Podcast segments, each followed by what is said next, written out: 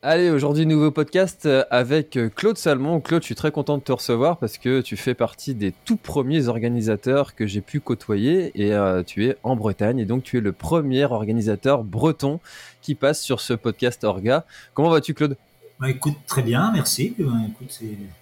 merci pour l'honneur de passer en premier des organisateurs bretons sur ton podcast, c'est sympa. Eh ben, tu passes juste après euh, Gabi Etchar hein, qui est passé euh, sur le, podcast et euh, avec qui j'ai passé un, super moment. Et tu me disais d'ailleurs que tu avais participé à, la course des crêtes du Pays Basque, donc c'est marrant. Ça. Ah ouais, c'est rigolo. C'était vraiment moi, c'était ma première course, mais je sais plus quel âge j'avais. Je dois avoir 24, 25 ans, donc ça commence à dater. Et je crois que c'était la à vérifier. Je pense que c'était la première ou deuxième édition de la, course des crêtes. Moi, j'avais été comme, comme, un cadet là-bas, hein, courir les 22 km avec la montée, montée sur les crêtes du Pays Basque là, donc j'avais explosé en plein vol bien sûr parce que parce que j'étais un cadet quoi. Mais j'avais fini et ouais c'est c'est marrant, c'est une course qui est, qui me qui me, qui me tient à cœur parce que c'est vraiment la, vraiment la première euh, expérience en montagne que j'ai pu avoir. Une petite montagne mais quand même montagne parce que ça monte. Ouais, ça doit être un, petit peu traître. Hein. C'est un petit peu comme euh, nos sentiers bretons hein, qui euh, sont souvent regardés un peu de haut euh, par nos amis montagnards, mais qui, en mettent plus d'un de côté hein, quand il faut aller enchaîner les montées les descentes. C'est toujours particulier quand on n'est pas habitué avec ce type d'effort. Qu'est-ce qui t'a donné, toi, envie d'être organisateur du, du qui est donc une des étapes du Challenge Trail Tour? Euh, deux choses. Déjà parce que je, je suis coureur à pied d'origine, donc euh, automatiquement c'est toujours bien d'aller voir de l'autre côté du, du, rideau ce qui se passe. Et puis bon, je pense que j'ai un petit peu le côté organisateur dans, dans, dans l'ADN ou dans le sang. Avant, avant de m'occuper du Ménestrail, en fait, je m'occupais de festivals de musique et de, et de concerts beaucoup. Donc il même si c'est pas la même chose, c'est quand même les, mêmes ressorts que tu mets en place avec le, une équipe organisatrice. Ça ressemble beaucoup en fait. Et donc il y, a ce côté-là, je pense qu'on intrinsèquement, euh, la plupart des organisateurs de, de, trail sont des organisateurs un peu dans l'âme qui aiment organiser, que ce soit, euh, dans la musique, dans, la, le sport, euh, un cours de Scrabble, ce que tu veux. Enfin, je sais, voilà, là, je plaisante un peu, mais voilà, il y, a ce côté organisateur, organisateur qui est sympa. Quoi. Ah, c'est vrai ça, parce que tu vois, euh, euh, quand j'organise euh, l'anniversaire de, mon fils, je fais toujours un truc assez, assez exceptionnel pour lui, quoi. Tu vois, la chasse au trésor qui va bien, on essaie d'organiser ça correctement, quoi. Et, et c'est vrai, ça, il y a, le côté, t'aimes bien organiser, mais pas que dans, dans, la course à pied. Donc toi, tu as toujours fait partie de, de, ceux qui aimaient un peu organiser les choses. C'était quoi le festival de musique que tu organisais euh, on organisait les, on, organisait les. Moi, le premier, concert que j'ai organisé, c'était avec de 4-5 potes. On avait 18 ans, tu vois, même pas, euh, ouais, 18 ans, parce que j'avais pas encore mon permis. Et c'était sur Quessois, et on a, de, fil en aiguille, on a organisé le festival des sons d'automne qui, se déroule sur le, qui, existe toujours. D'ailleurs, je m'en occupe plus maintenant depuis une dizaine d'années, mais c'est un festival qu'on a monté euh, en 95, 96, et qui tourne sur tout le, tout le pays de mon contour en fait avec des concerts, euh, concerts, spectacles de rue, euh, voilà, cabaret, tout ça et compagnie, voilà. Hmm. Et donc le Menestrai qui a commencé. Alors si je regarde bien sur le sur le site, euh, les premiers résultats commencent sur le, enfin, moins sur le site, c'est marqué en 2012, mais est-ce que est-ce qu'il y a eu d'autres éditions avant ou ah c'était la toute première édition? Non, non, non. Le, le, le, le Menestrai, ce, qui, ce qui s'appelait avant le trail du pays de mon contour, a commencé en, en alors je sais jamais si c'est 99 ou 2000. La ah première édition. Ah oui, d'accord. Et, euh, et, donc du coup, euh, qu'est-ce qui t'a euh, impulsé l'envie d'organiser? C'était une volonté de, du club d'organiser le, un trail pour le village ou c'était non, non. Alors historiquement, euh, ce trail a été la première édition. Enfin, la première édition a été lancée par euh, par le cordonnier de Montcontour, euh, Marc Rondel, qui lui était était coureur à pied aussi, qui l'est toujours, mais un peu moins parce qu'il s'est blessé, mais qui a lancé l'organisation d'une course d'une course autour de Montcontour et dans les chemins, ce qui était quand même à l'époque très qui n'était pas courant quoi sur le sur les côtes d'Armor, il devait y avoir Guerre-les-Dents qui existait et, quelques petites courses comme, comme, comme à il y avait ce qu'on appelait la ronde des douaniers où il y avait un petit passage sur le chemin des douaniers, mais c'était vraiment les premières courses qui sortaient un petit peu de la route, quoi. Et ça, c'est vraiment l'idée de, Marc d'organiser cette course. Et les c'est vraiment lui qui est à l'origine du, du Quoi. Et moi, je suis arrivé, euh, ça s'appelle Trail Pays Mon Contour. Il y avait juste une seule course qui faisait 12 km, je crois, avec 80 ou 90 coureurs, je crois, au départ. Et moi, je suis arrivé comme bénévole en, en 2000 ou 2001, je crois, sur, sur cette épreuve, vraiment en bénévole signaleur, parce que j'étais, parce que j'étais copain avec Marc, et puis c'est parti comme ça. Hmm. Et comment ça s'est passé le, moment où tu as pris un peu plus de, de rôle dans, dans l'organisation? Tu as, commencé en, en, tant que signaleur et puis après ça s'est passé comment? Bah, Après je suis assez rapidement rentré dans l'équipe euh, l'équipe organisatrice en fait. Euh, c'était organisé par les par l'école dès le départ, par l'école euh, l'école primaire. Donc il y avait pas mal de parents d'élèves. Moi je suis rentré en tant que bah, dans l'organisation quoi. Et où j'ai, je pense que le premier tournant ça quand ça a été quand j'ai lancé la, par contre mon initiative, lancé le, la longue distance en fait, le 46 km à l'époque. Euh, ça devait être en 2005, je crois. On a, décidé de lancer le, 46 km et c'est moi qui me suis occupé de cette distance parce que j'avais déjà fait quelques longues distances moi de mon côté en tant que coureur.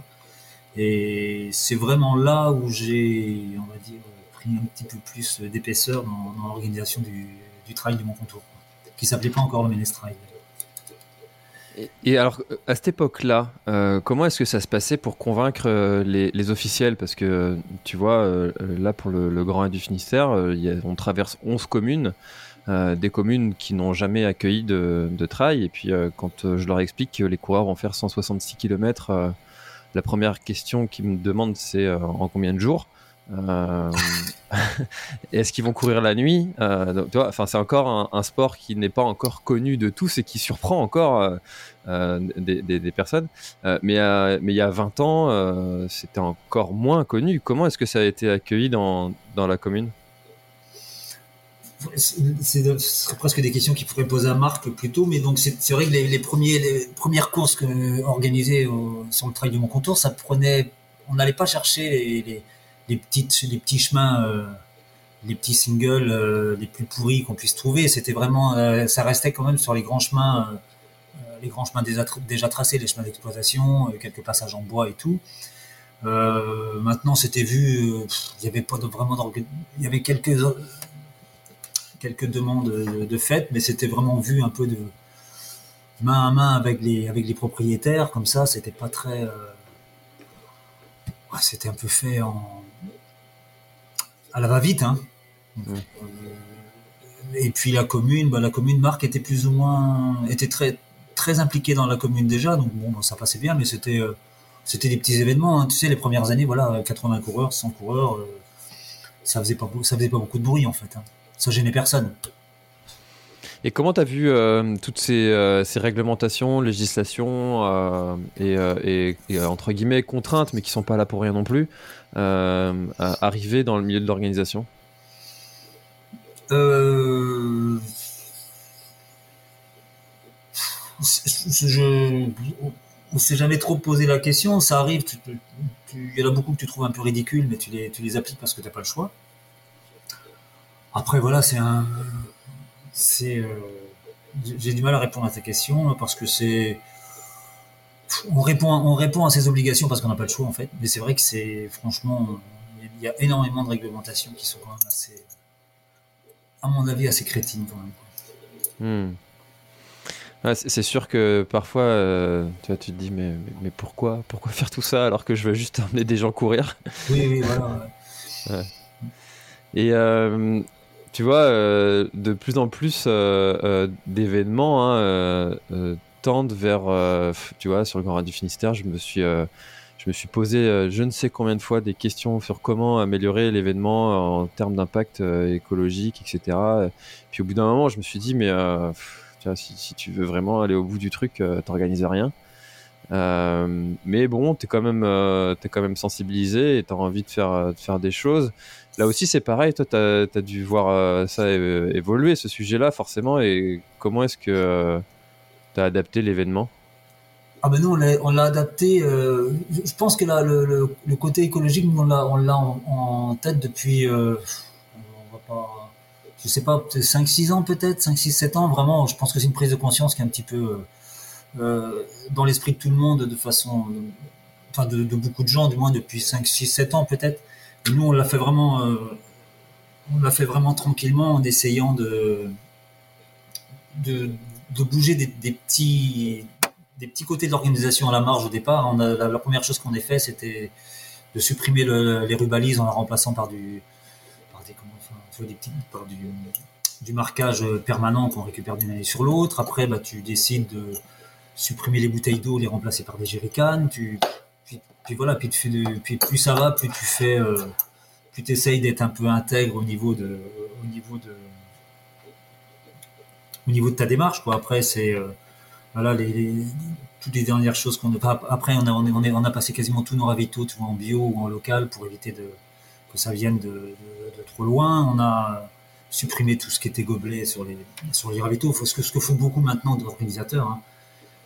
Et, même maintenant, là, on s'attache à ce qu'on a supprimé les lots, les t-shirts qui viennent du bout du monde aussi. Maintenant, c'est des, des, des, lots locaux pour les finishers. Tout, tout ce qu'on propose, on essaye de le faire de façon la plus éthique possible. Maintenant, on n'est pas, on est loin d'être complètement exemplaire, mais on essaye de faire au maximum. Ouais, vous avez été, euh, alors il y en a sûrement d'autres, hein, mais euh, du moins dans ceux que, ceux que je connais en, Bretagne, euh, parmi les premiers à faire des, des, vêtements et des, des low finishers que les coureurs achètent en amont et puis qui retirent sur l'événement. Sur euh, et en fait, euh, bah, on voit, hein, euh, tu vois, sur le travail du cap là que j'ai fait récemment, j'ai vu qu'il y avait un coureur qui portait ce t-shirt-là et qu'il avait vraiment bah, à cœur de le porter, tu vois, il était fier de l'avoir. ça, c'est ça, c'était un peu une idée novatrice, plutôt que d'en offrir à tout le monde, de proposer à, ceux qui le souhaitent finalement de, de l'acheter, de payer un peu plus cher que les autres leur dossard et puis d'avoir ce t-shirt-là. Ah bah oui, c'est clair. En plus, on était arrivé après, ce qui nous a, bon, quand on offrait le t-shirt finisher, euh, enfin c'est même pas le t-shirt finisher, c'est le t-shirt qu'on offrait à tous les gens qui avaient pris une inscription. En gros, c'est un t-shirt qui coûtait 4 euh, balles, qui venait, euh, qui était fabriqué je sais pas où, hein, au Bangladesh ou je sais pas trop où en fait, à vrai dire. Et on en a eu marre de ça, puis on a surtout marre de, de, de, fournir 3000 t-shirts, en sachant très bien que sur les 3000, il y en a, euh, allez, 600 qui allaient être portés et les autres qui allaient soit finir dans le fond d'un placard ou soit pour faire du bricolage euh, ou faire du jardinage. Donc c'est un peu crétin. Donc on a préféré euh, arrêter tout ça et passer sur un mode de t-shirt euh, qu'on essaie de, faire éthique, qui est fabriqué en Europe et à la demande, quoi. Qu'on n'est pas. si tu veux, le t-shirt, bah tu le payes. Hein. L'an dernier, il était en vente 25 euros. Nous, on gagne quasiment rien dessus. Mais c'est vraiment pour pour le mec qui a envie d'avoir le t-shirt, donc il met 25 euros. Donc s'il met 25 euros, en principe, c'est qu'il va le porter. Quoi. Hmm. Et, euh, et comment et, Nous, on fait pas, on fait pas cette opération t-shirt, on ne la fait pas pour faire de la, forcément de l'argent. C'est aussi une, dans un esprit de communication. Voilà, ça fait plaisir aux coureurs et en plus, pour nous, ça nous fait plaisir aussi de les revoir après sur les courses. Quoi. Bah, c'est sûr que c'est un des leviers euh, pour pouvoir communiquer euh, sur son événement et puis euh, de, faire durer un peu la, notoriété de l'événement tout au long de l'année.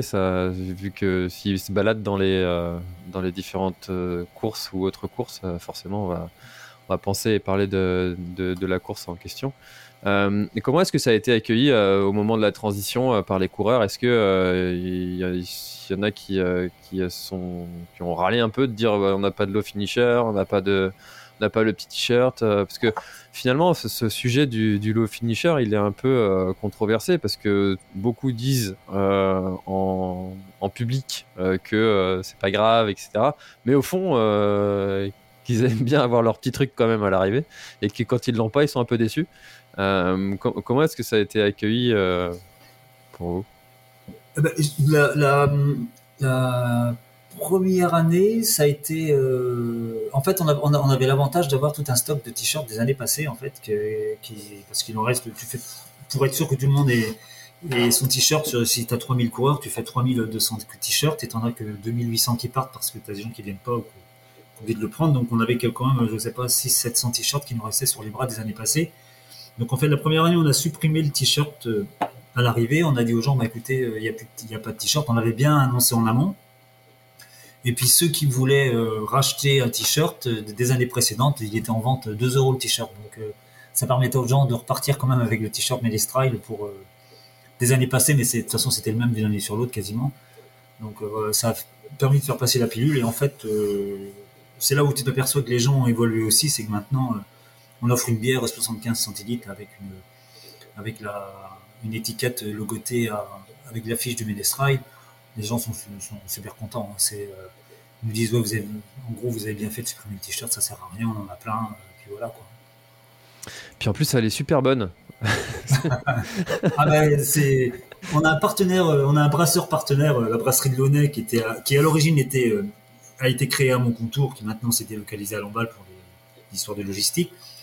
C'est notre partenaire depuis le début. Je pense qu'on était peut-être aussi un des premiers trails à, vendre de la bière, euh, locale à la buvette. Hein. On, a, quasiment jamais travaillé avec des grosses brasseries comme Henken ou Cronenbourg. En fait, on a toujours travaillé avec la, cette brasserie-là depuis qu'elle est installée.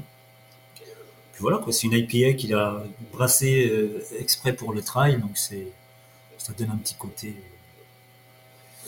un petit côté. Ouais, d'autant que, d'autant que maintenant les brasseries, il y en a quand même euh, un peu partout dans, dans, toutes, les, dans toutes les communes, j'ai l'impression, euh, en Bretagne. Hein. Et ah, bah, euh, travailler avec un brasseur local, c'est quand même, quand même pas compliqué, quoi. Maintenant, et puis c'est pas forcément beaucoup plus cher aussi.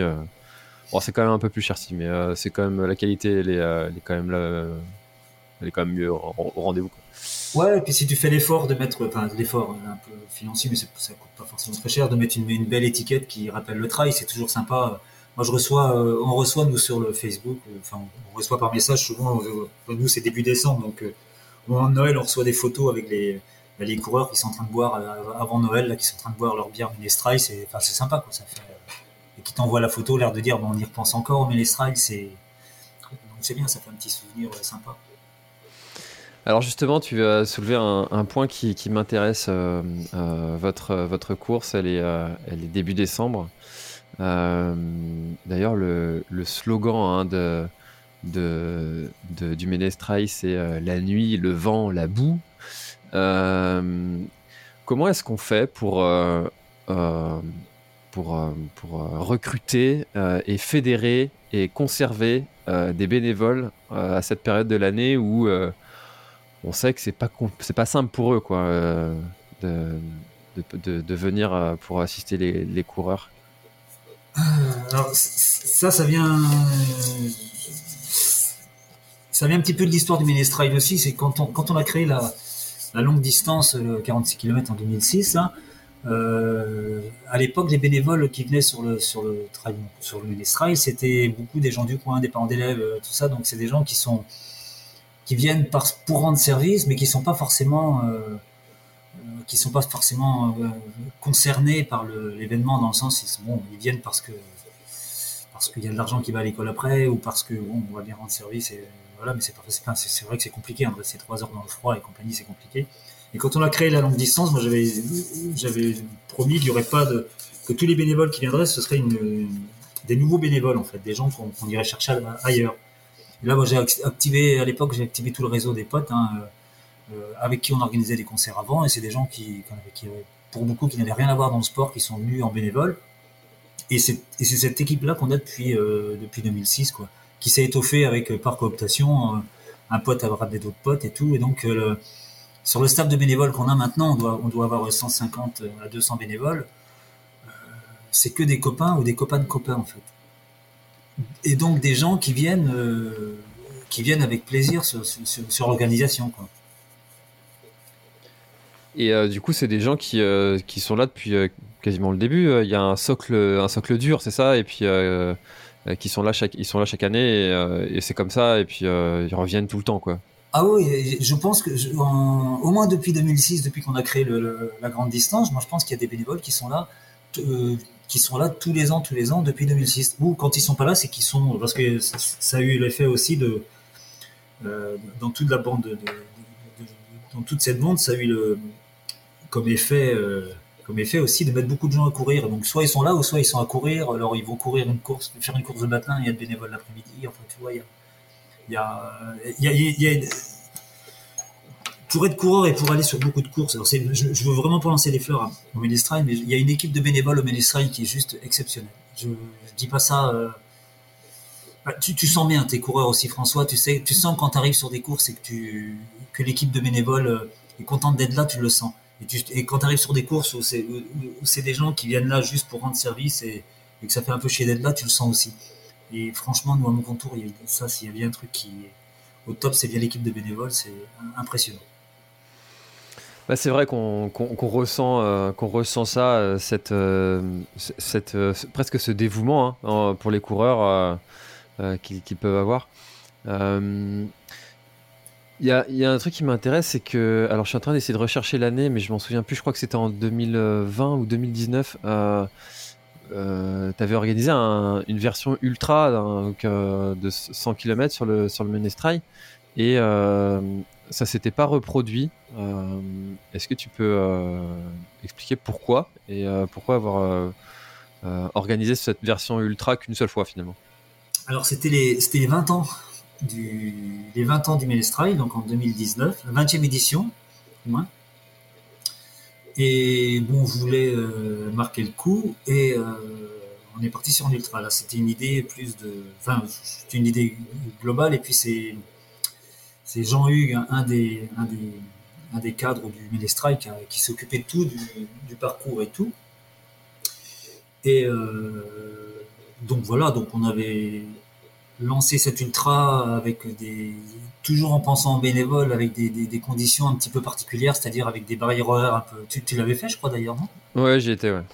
Avec des barrières horaires un petit peu serrées pour éviter que, que, que, nos, que nos, bénévoles aient à rester là jusqu'à pas d'heure. Et donc Jean-Hugues avait, bah, toujours dans, dans, la même idée, en fait, on, vu qu'on est en bénévole, il avait créé une équipe de bénévoles, qui d'une dizaine de bénévoles qui ne s'occupaient que d'ultra. Et en fait, c'est très très, euh, c'était super. Enfin, je sais pas ce que tu en as pensé, mais c'était bon. Euh, rajouter un 100 km comme ça avec un départ à 2 heures du matin ou minuit, je sais plus à quelle heure vous partiez d'ailleurs, 2 heures, je crois. 2 heures, ouais, je crois. Et euh, c'était super. Maintenant, c'est très chronophage. C'est ça demande une grosse organisation. Donc on l'a on l'a fait qu'une année pour l'instant, mais c'est ça reviendra. On, on, tous les ans on nous le demande ce, cet ultra. Donc il reviendra. Maintenant euh, euh, quand je sais pas. Ah, Et puis, il reviendra. Je, je pense qu'il reviendra jamais en édition euh, tous les ans. Je pense qu'il y a un petit côté sympa aussi de le faire revenir une fois de temps en temps quand on est décidé. Voilà. c'est intéressant ce côté euh, euh, varier euh, les différentes distances parce que souvent tu retrouves exactement les mêmes distances d'une année sur l'autre sur, sur, les événements. Et puis finalement tu ouais il y a peu de nouveautés et, de, de, mettre un, un événement. C'est vrai que ça souvent c'est un, un, sujet qui, qui, qui, souvent m'interpelle. C'est des coureurs qui disent bah cette année non je viendrai mais l'année prochaine je viendrai. Mais en fait euh, qui te dit que je vais l'organiser l'année prochaine tu vois? J'ai un copain qui a organisé ça euh, lui c'est pareil il est un peu organisateur dans l'âme et puis il a organisé une, chasse au trésor géante euh, euh sur le thème des, des vikings c'était dans, le Morbihan.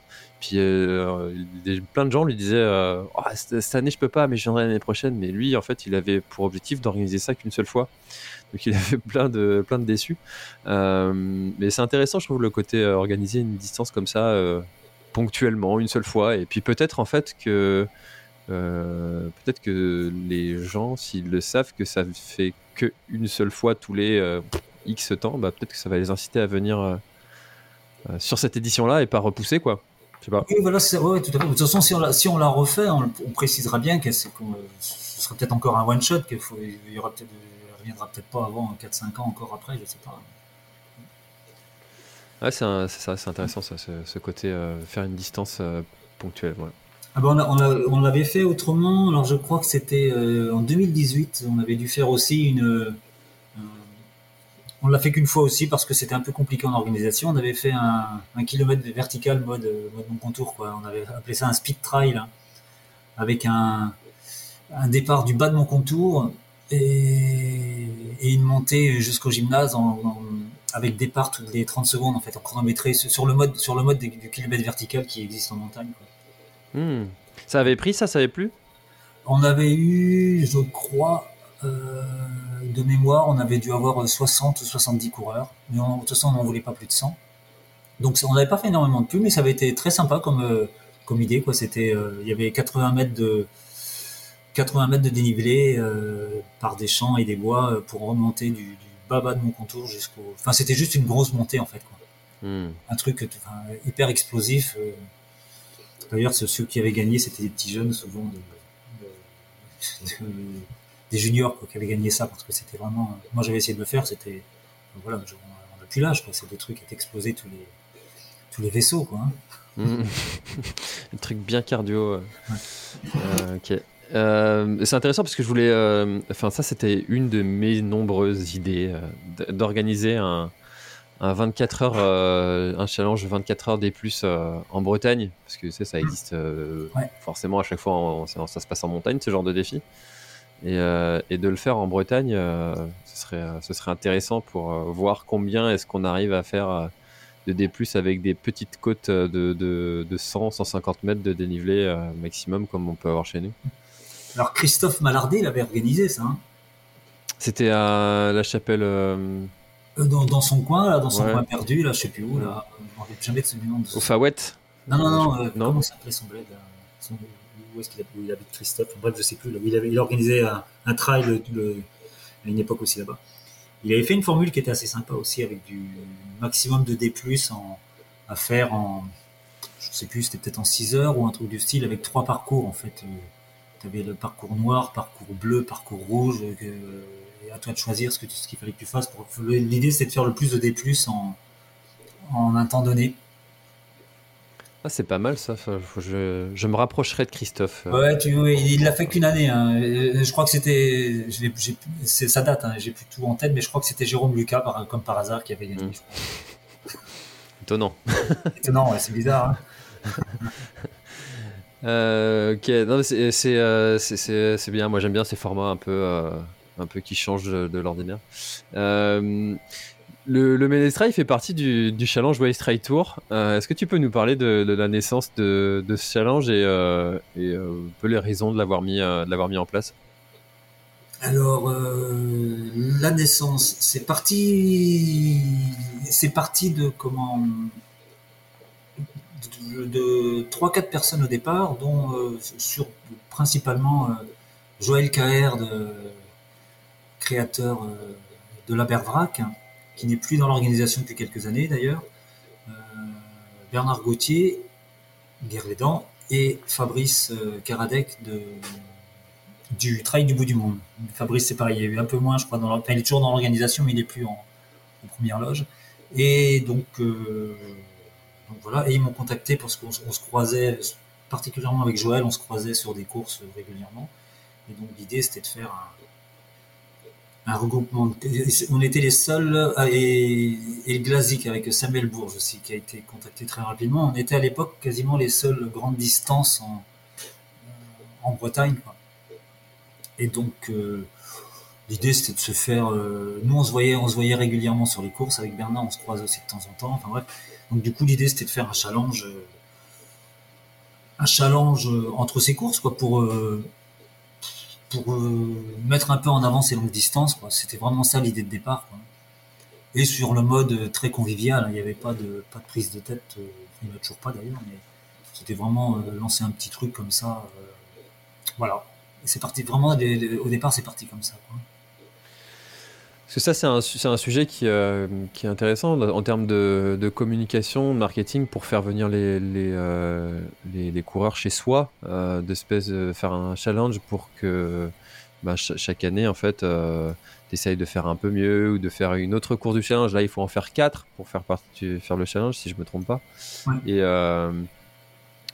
ça avait été fait dans un, dans un objectif de, de, créer un espèce de mini circuit breton ou euh, c'était, euh, c'était quoi l'idée euh C'est pareil, moi j'étais pas. Enfin, vraiment l'idée est partie de Bernard, Bernard Joël et, Fabrice. Hein, bon, des, premières réunions l'idée c'est de faire un espèce de. Les, à l'époque il y avait les circuits, circuits Salomon surtout là qui étaient au niveau national qui tournait à, plein à l'époque. C'était un des seuls d'ailleurs qui avait hein, tout ce qui était TTN et tout ça, ça n'existait pas. Trail Tour National. et comment, voilà, l'idée c'était de faire un, un, circuit breton, circuit breton de longue distance. Hmm. histoire de retrouver un peu de, de, bah, de, de, faire venir un peu les coureurs sur chaque course et puis de voilà d'avoir un petit côté petit côté compète sur l'année quoi. Hmm.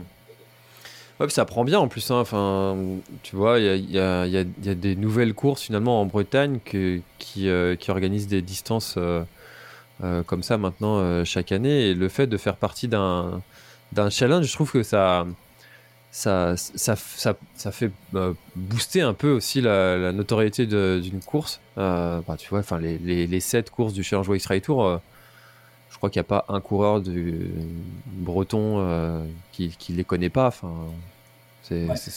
c'est efficace quoi en termes de marketing de faire partie d'un challenge. Euh, ouais, alors ça, a été, ça a été très efficace. Euh, enfin, c'est toujours efficace. C'est vrai que ça a été un petit peu euh, à l'époque. Donc après, on a intégré le, le, Scorf et, la Bervrac.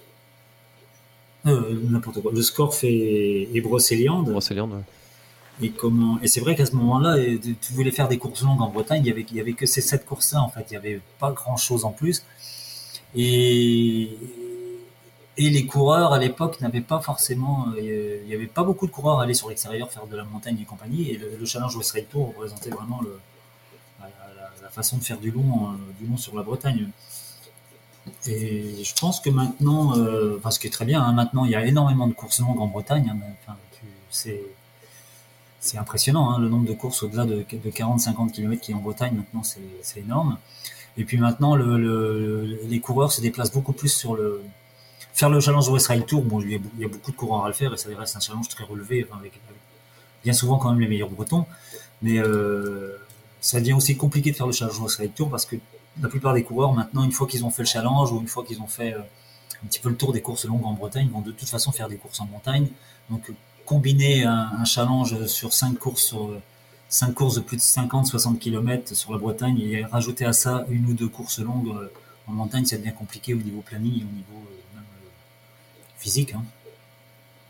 C'est vrai ça que en, Bretagne le, le, trail il a connu un essor assez incroyable et parfois certains week-ends tu as 3 4 courses qui sont organisées sur le même week-end rien qu'en Bretagne.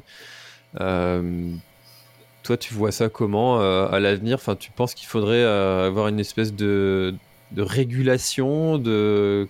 C'est compliqué en fait de dire à quelqu'un non, t'organises pas une course à telle date. Euh. Ah bah c'est ce que la FFA essaye de faire, mais ils ne réussiront pas. Moi, je trouve que c'est bien qu'il y ait. Moi, je trouve ça très bien. cette profusion de courses. T'as as vraiment pour. Je crois qu'on est alors surtout de la Bretagne, je sais pas, rien que sur le département des Côtes d'Armor, je crois qu'on est à 110 courses, 110 euh, manifestations hors stade euh, sur la sur l'année, rien, que dans les Côtes d'Armor. Donc euh, ça fait ça fait énormément de courses, mais moi je trouve ça très bien. Chacun chacun trouve chaussure à son pied. Tu peux faire soit une soit aller sur les gros événements, soit sur un gros, événement, ou soit tu, tu, peux faire aussi une petite course. Quand je dis petite, c'est pas sur la qualité, c'est moi, je trouve ça super intéressant d'aller faire. Moi, j'adore aller faire des petites courses où il y a 100, 150 coureurs au départ. Hein. T'es, pas. C'est une autre vision de la course, mais c'est tranquille. C'est tu, tu, vis plus. T'es plus proche de la nature parce que t'as pas, t'as personne devant, personne derrière. T'as une. Moi, je trouve ça très sympa. Donc, tu peux. Tu peux varier les plaisirs en fait. Tu vas, tu vas aller faire un guerre-les-dents ou un un bout du monde un week-end, et puis le week-end d'après, tu vas aller faire une petite course où tu as juste où as 200 partants, et où rapidement tu te retrouves tout seul avec un mec ou avec deux, trois mecs et, à échanger. Euh, et, c'est très sympa, je trouve. Donc pour moi, il n'y a, pas, a pas à réguler. Après, euh, ça s'autorégule, hein, parce que tu as des courses qui. Euh, des courses qui font ça un peu pour, enfin, pour l'argent, c'est pas pour, pour financer des projets et compagnie. Et si au bout d'un moment, si au bout de 3-4 ans, ils n'ont toujours que 100 coureurs, ils vont peut-être arrêter parce que c'est une, une, grosse dépose des, dépenses d'énergie pour pas grand chose, donc ils vont arrêter, ça va s'autoréguler, et puis autrement, tu as des, as des, des, as des organisations qui de toute façon se suffisent à, avec euh, un peloton de, de 100 ou 200 coureurs, c'est leur objectif, et puis voilà. Quoi.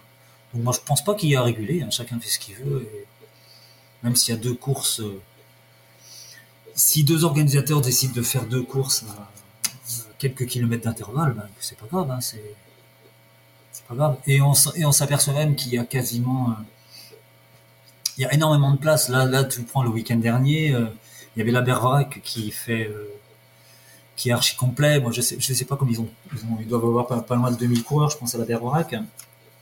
Et à côté de ça, moi j'étais à courir à, entre Dune et Bouchot à, à Lyon, c'était 1400 coureurs et c'était complet déjà depuis deux ou trois mois, tu vois. Donc, euh, même donc il y avait encore de la place à deux trois courses en Bretagne. Hein. C'est incroyable hein, ce nombre de, coureurs euh, qui, qui, explosent comme ça, mais c'est euh, très bien. Hein. Moi, je trouve ça génial que, des gens se mettent à, aller faire des. Je disais l'autre jour, un peu par provoque, que les, événements devraient être remboursés par la Sécu. parce que ça, ça incite les gens à se mettre au sport. Mais, euh, non, mais c'est t'as raison. Je, je, trouve ça, je trouve ça vraiment super, super intéressant que, que chacun puisse aller euh, sur l'événement qui, euh, qui l'intéresse et qui, qui a envie de participer, et puis que euh, qu'une année tu vas à l'événement qui, qui, où il y a beaucoup de monde, l'autre année tu vas à l'événement où il y a un peu moins, et puis, puis tu varies comme ça au long de l'année en fonction de ce que tu as envie de faire, et qu'il y en ait un petit peu pour tout le monde. C'est vrai que euh, après, c'est sûr que c'est bien en fait ces, réunions qu'il y a, je trouve, en, début d'année pour essayer de se caler avec tous les autres organisateurs pour voir, euh, euh, par exemple, tu vois, s'il y a deux ultras sur le même week-end en ah Bretagne, ce serait dommage, quoi. Ah bah, il n'y a déjà pas beaucoup. Donc il y a une espèce de coordination comme ça, c'est mais une régulation, bon. Ouais. Oui, ouais, je pense que plus que régulation, c'est coordination, mais c'est très bien parce que la réunion de calendrier, là, où il faut, elle, est, elle, est, nécessaire hein, pour se, coordonner. Maintenant, euh, euh, dans l'absolu, si, deux organisateurs sont d'accord de prendre le risque d'organiser le même week-end une course, pourquoi pas? Moi, ça me, me, gêne pas. Et je pense qu'il y a un public un peu pour tout. Hein. A pas. Mais c'est parce qu'on est en Bretagne, hein, parce que tu vas, euh, tu vas dans d'autres régions, il n'y a pas cette profusion de courses, c'est clair. On est, on est, vraiment un cas particulier, la Bretagne.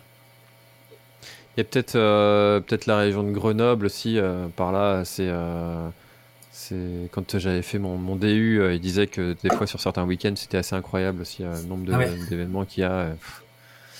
Moi je me rends compte quand je pars en vacances d'été ou quand tu vas, quand tu... moi je faisais pas ma destination en fonction des courses, sauf pour quelques fois, mais quand tu, tu, dis tiens on va aller on va aller en vacances et moi une des premières choses je regarde s'il y a des courses, bah, pour trouver des courses qui tombent le week-end où tu arrives là-bas c'est compliqué, hein, souvent t'as pas quand même pas pas une t'as pas une offre énorme, alors qu'en Bretagne, tu viens n'importe. Bon, il y a peut-être un peu moins de courses l'été en Bretagne éventuellement, mais tu viens n'importe quand, mais tu es sûr de trouver une course à. Euh, tu fais un, tu prends un compas, tu fais un rayon de, tu vas en vacances en Bretagne, tu fais un rayon de 60 km, tu es quasiment sûr de trouver une course tous les week-ends, quoi. Ah oui, oui, oui, je, suis convaincu de ça aussi. Ouais, bien sûr, j'ai pas, pas de doute là-dessus. Ouais. C'est vrai qu'on a cette chance de, pouvoir en faire tous les, tous les week-ends sans faire trop de route si on veut. Euh, qu'est-ce que tu as vu euh, en termes d'évolution dans, l'organisation euh, Est-ce qu'il y a des choses comme ça qui, qui t'ont marqué en, termes d'organisation, des difficultés ou des, des, choses à surmonter auxquelles tu t'attendais pas forcément? Enfin, Est-ce qu'il y a quelque chose qui te vient quand je, quand je te dis ça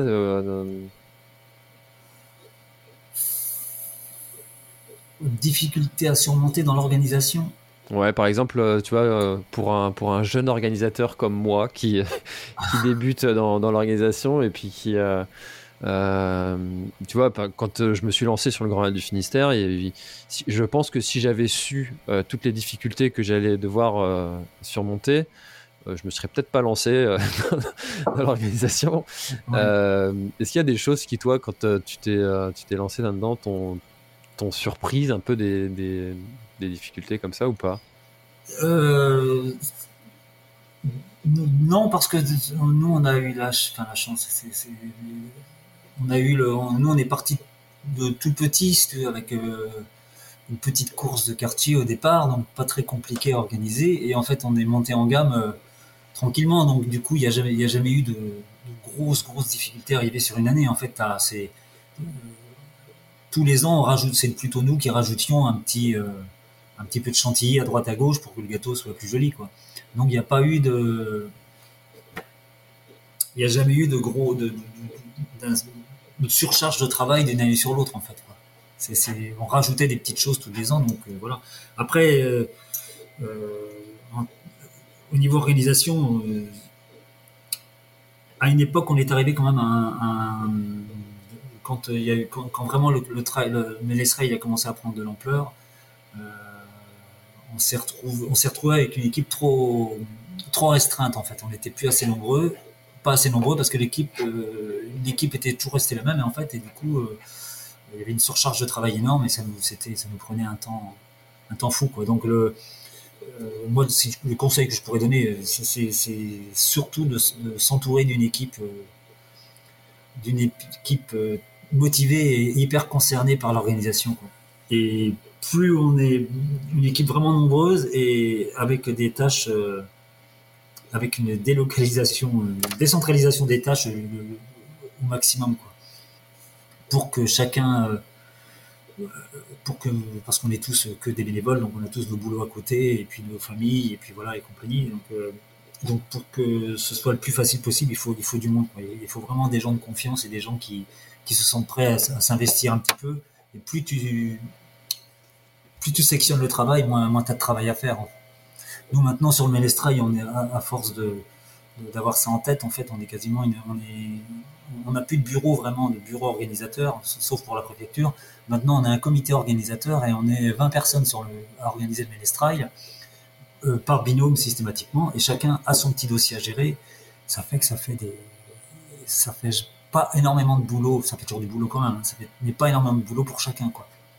Et ce qui permet sans doute d'avoir une pérennité aussi dans, l'organisation et, et, que et que ça reste quelque chose de convivial à organiser.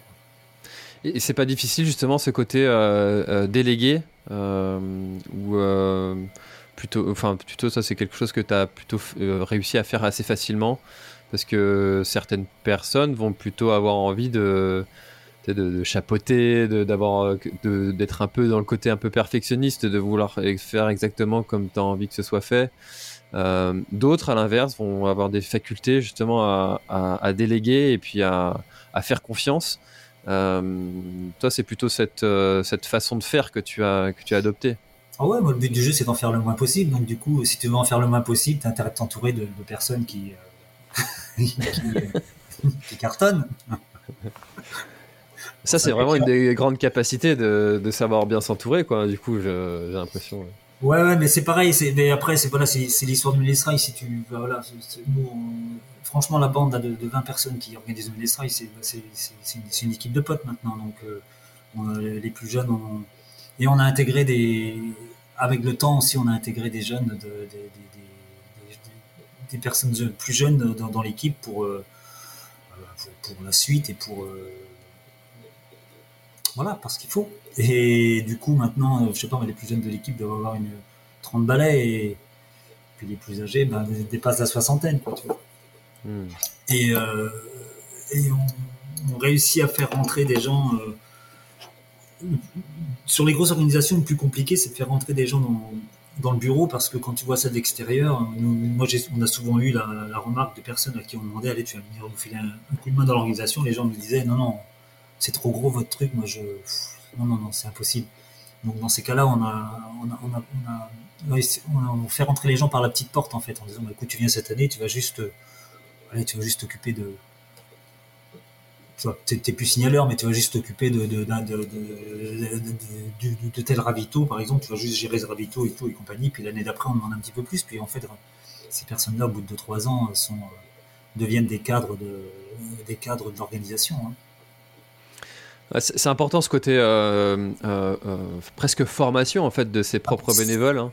Ah bah c'est de la formation, c'est hmm. clair. Hein. Moi je j'ai toujours l'exemple de, enfin, tu vois, on a, on a, on a, je vais prendre l'exemple de Benjamin là, qui est dans le Mélestrail depuis 6-7 ans, là, non, 3-4 ans, et c'est pareil, il m'avait dit non, non, moi, je veux pas rentrer dans votre truc, c'est trop gros, c'est impossible à organiser votre machin là. Et donc il est rentré au départ juste en gérer, gérer les bénévoles du, juste gérer les bénévoles du bourg. Quoi parce que c'est voilà, avec avec euh, Michael qui était beaucoup plus aguerri et puis maintenant euh, en deux ans maintenant Benjamin c'est lui qui gère tout le, tout le volet sécurité du tout le volet tout le volet sécurité du Ménestrail c'est-à-dire euh, toutes les prises de contact avec les médecins les sécurité civile et tout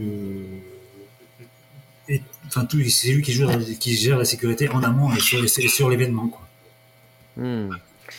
Ouais, c'est sûr parce que tu vois si tu si tu comment si tu si tu mets les bénévoles avec une charge trop importante dès le départ, c'est un coup à les ah bah dégoûtée et puis euh, et puis en fait l'année d'après ils reviennent plus et ça ça fait partie aussi de de, de, la fidélisation finalement de réussir à, à, bien gérer en fait les, les rôles et, distribuer en fait à chaque personne euh. Ah, pour moi c'est responsabiliser les gens tu, donnes et puis euh, rendre le dans la mesure du possible essayer, essayer de rendre le le travail de bénévole intéressant et pour le rendre intéressant, il faut responsabiliser les gens. Tu, dis à des, personnes, euh, bah écoute, voilà, maintenant, euh, euh, est-ce que tu veux bien gérer On a une équipe qui gère les repas, par exemple, c'est David. on lui écoute, David, c'est lui qui m'a dit, écoute, moi je veux bien gérer, mais je veux bien maintenant, moi, je veux bien gérer de A à Z. Donc c'est lui qui fait toutes les courses, qui prépare les menus. qui nous, qui nous rend même pas de compte, qui s'occupe de tout pour les tous les ravitaux. excuse-moi François. Ouais, donc c'est vraiment responsabiliser les gens et puis essayer de faire que le, travail de bénévole soit, soit sympa. C'est chaque ravito est géré par une équipe, tu vois, qui est autonome, qui, gère son ravito. Ah putain, excuse-moi François, je suis désolé, j'ai le téléphone qui sonne, les aléas du direct. C'est ça. Donc voilà, je sais pas si tu vois ce que je veux dire. Ouais, bien sûr, c'est sûr que c'est sûr que c'est des sujets, euh, c'est des sujets comme on disait au, tout début, les bénévoles, ça, faut, faut, faut en prendre soin et puis euh, les faire monter en compétences progressivement. Euh, Est-ce qu'il y a eu des, des choses qui se sont passées pendant pendant le Menestrail, des anecdotes auxquelles tu jamais personne n'aurait pu penser que ça se serait passé Tu vois, un petit truc je sais pas, une anecdote, tu vois, qui serait, qui serait intéressante euh, à partager euh, et que toi, qui toi t'a marqué pendant euh, l'une des organisations de, l'événement. Ah bah,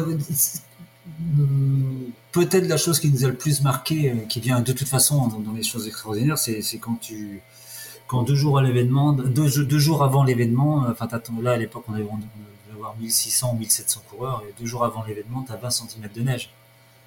En Bretagne.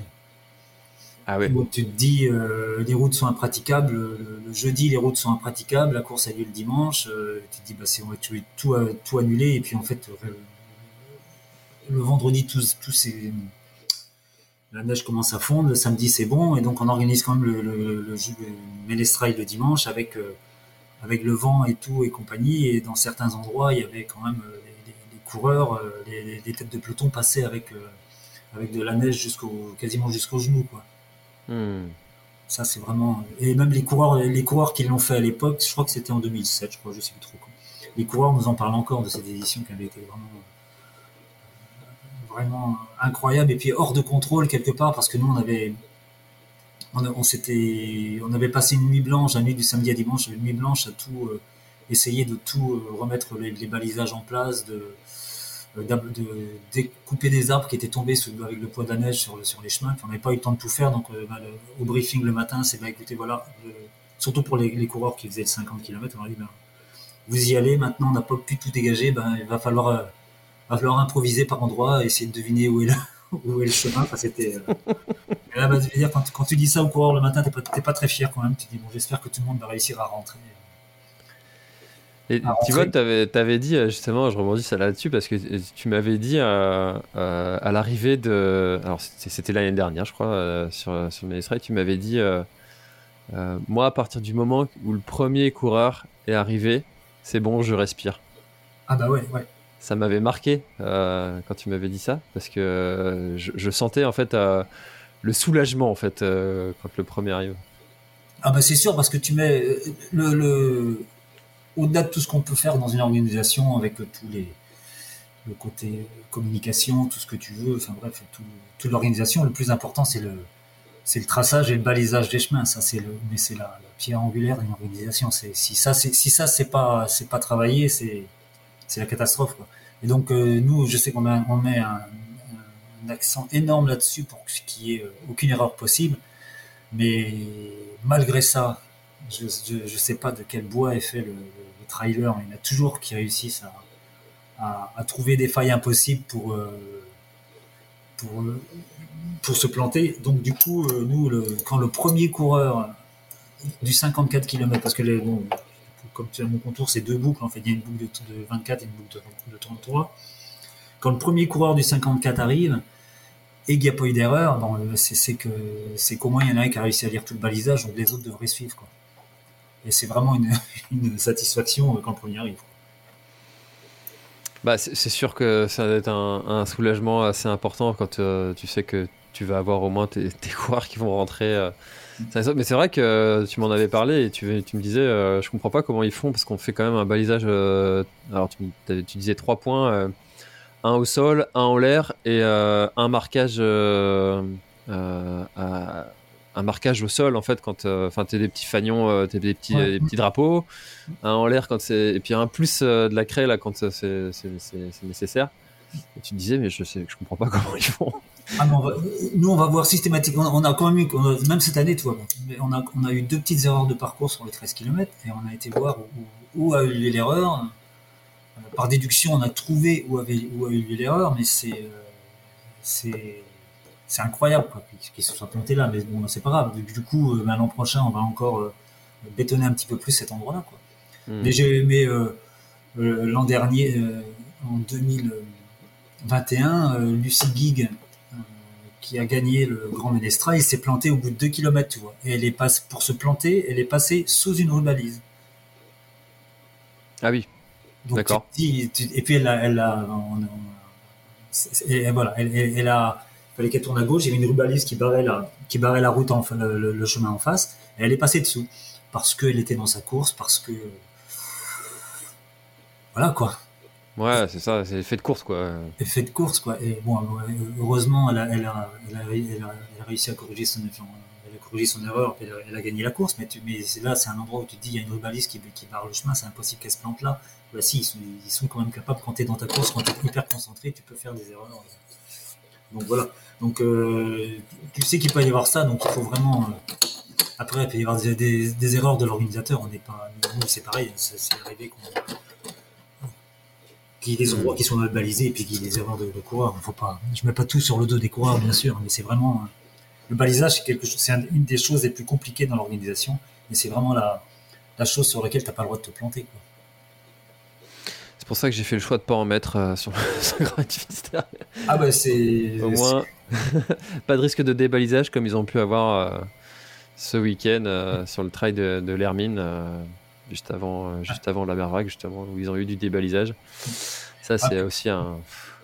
Ah bah après, nous, c'est pareil, tu vois, sur le. Après, c'est des.